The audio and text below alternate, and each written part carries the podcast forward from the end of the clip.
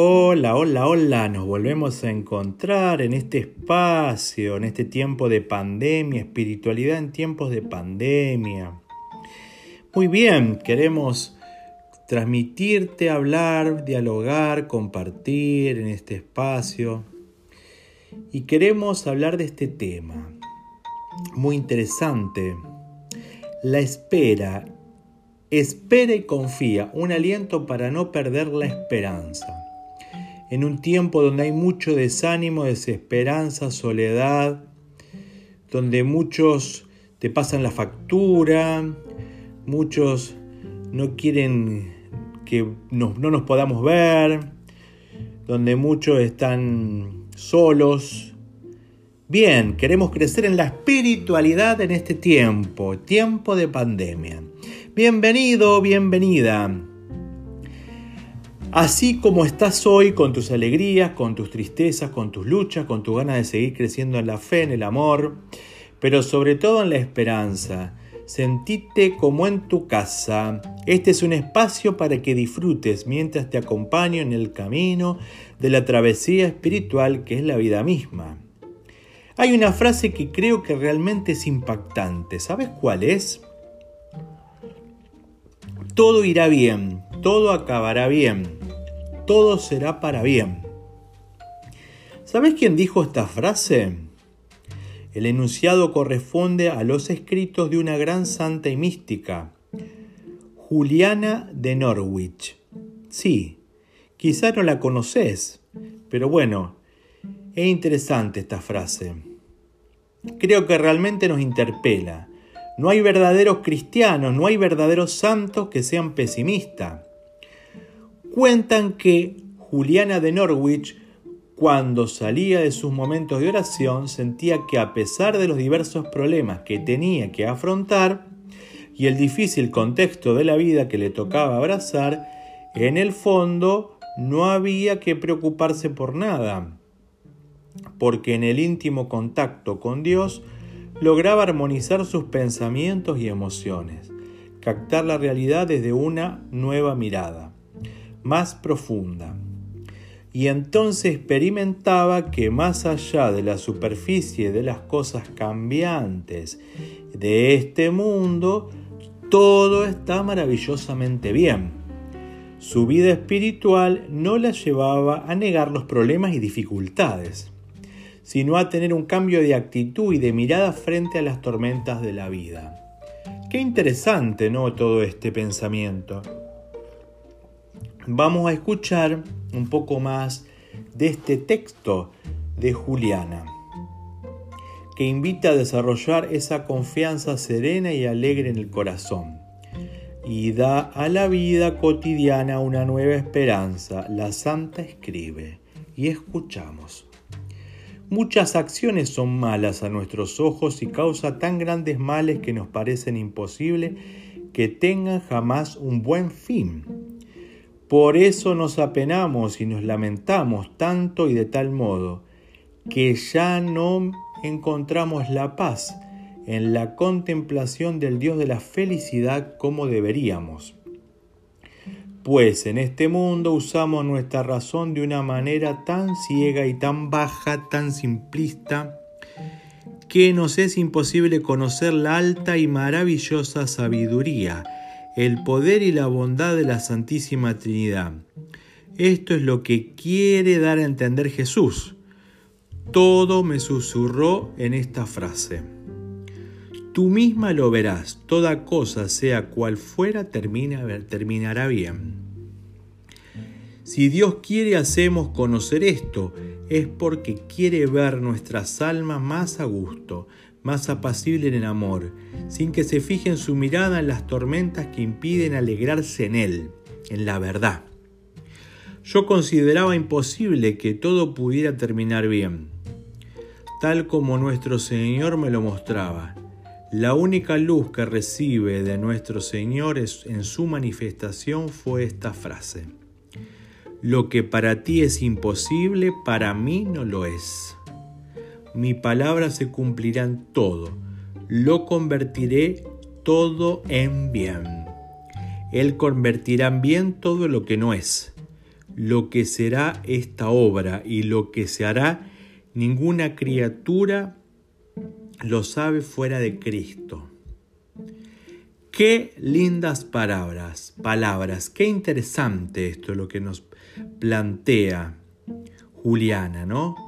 Es como si Juliana nos anunciara la posibilidad de encontrar en la vida espiritual, en la posibilidad de cultivar una relación personal con Dios, una paz, una fortaleza que permanece aún en medio de las dificultades. En realidad, algo de esto dice la Biblia cuando nos recomienda, no se inquieten por nada. En Filipenses 4:6, no se inquieten por nada. Qué llamativo, ¿no? Dice por nada. Se trata de ocuparse de los problemas con toda la fuerza y con creatividad, pero con la inmensa libertad interior que se produce cuando uno confía firmemente en Dios y se abraza a Él sin dudar. En ese momento uno toca el corazón de la realidad y siente que todo estará y estará bien, de una forma o de otra, porque quien crece en la vida espiritual no siempre puede saber en el plano de lo racional la totalidad de las cosas, pero sí sabe en los niveles profundos, sobre todo en el corazón, a veces no con todas las respuestas a nivel racional. El cristiano es sabio en otro nivel más profundo. No lo comprende todo, pero encuentra en Dios una fuente de paz que le permite sobrellevar todo con una nueva mirada. Para enumerar las cosas que funcionan mal y para lamentarse de las cosas negras, no hace falta ninguna sabiduría ni luces espirituales. Pero para reconocer la luz que brilla en la oscuridad total, o el brote de una vida que surge entre los escombros, si es necesario estar asistido por la gracia. Por supuesto, debemos reconocer que hay cosas que nos enojan, nos entristecen, nos angustian. Pero eso no significa estar todo el día de mal humor recordando permanentemente todo lo que nos falta, todo lo que no es, todo lo que está mal, todo lo que no funciona. Una persona tomada por el Espíritu Santo puede sentir y atravesar las crisis emocionales que puede tener Cualquier persona puede indignarse y luchar contra lo que considera injusto, pero nunca dejar de ser optimista ni de admirar las luces que derrama el Espíritu Santo en lo simple del día a día. Esta experiencia de sabiduría que mira la hermosura en medio de la fealdad no está reservada a los altos niveles espirituales. Podemos vivir vos y yo podemos vivir la voz y yo. Puede alcanzarse, por ejemplo, cuando nos serenamos en, en un feliz contacto con la naturaleza, en esos bellos momentos que nos ayudan a reconstruir la armonía interior, cuando nos abocamos a una actividad como el arte, la cocina, la pintura, la escritura, la poesía, cuando hacemos algo que nos gusta, cuando nos detenemos ante el rostro de una persona que nos cautiva, nos enamoramos, nos quedamos hechizados, o una conversación que nos hace bien, al igual que en los momentos de oración o lectura espiritual. En estas ocasiones el Espíritu Santo logra una experiencia por un instante a la, por un instante a la persona ¿Mm? Interesante esto. Que puede alcanzar en una intuición interior. Una clara conciencia de lo relativo de muchas preocupaciones cotidianas. Allí percibimos que más allá de todo lo que nos preocupa, es que está bien y que es inevitable que esto no suceda. Todo terminará bien. Todo puede ser para bien. En la experiencia espiritual, se suele descubrir más allá, detrás de todo, dónde está el corazón de la realidad. el amor que mueve al mundo entero. Bien, seguimos un poco más. Taylor de Jardín le escribía a Margarita, no te inquiete por tus decepciones, adora y confía, piérdete ciegamente en la confianza de nuestro Señor. No te sorprendas de nada, ni de tu fatiga física ni de tus debilidades morales. Todo eso que te oprime pasará. Esta convicción no nace de un razonamiento intelectual que puede ser explicado. Acá es donde estamos llamados a dar un salto de fe. Es simplemente una intuición espiritual que nos devuelve la calma y la esperanza, ya que nos muestra que por más grande que sea un problema, no es nuestra angustia interior lo que lo resolverá. Esta actitud para seguir cultivando todos los días. Y ejercitarnos la esperanza y la confianza en Dios, de que todo estará bien, diciendo no a la inquietud que enferma la mente, el cuerpo y la vida interior, poniendo límites sanadores que nos ayudarán a caminar. Te dejo esta invitación para estos días.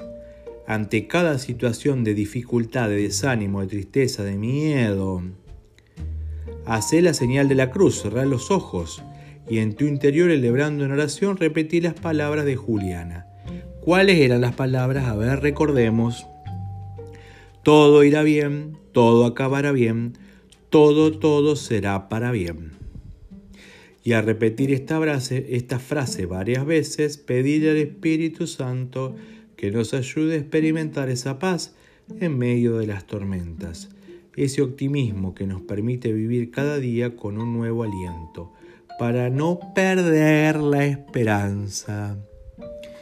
Muy bien, bueno, en este tiempo de pandemia, en este tiempo de tanto enfermedad, de tanto desánimo, desesperanza, soledad. Bueno, te dejo esto para que puedas escuchar. Nos vemos la próxima y acordate que rezo por vos, vos rezas por mí. En todo, amar y servir.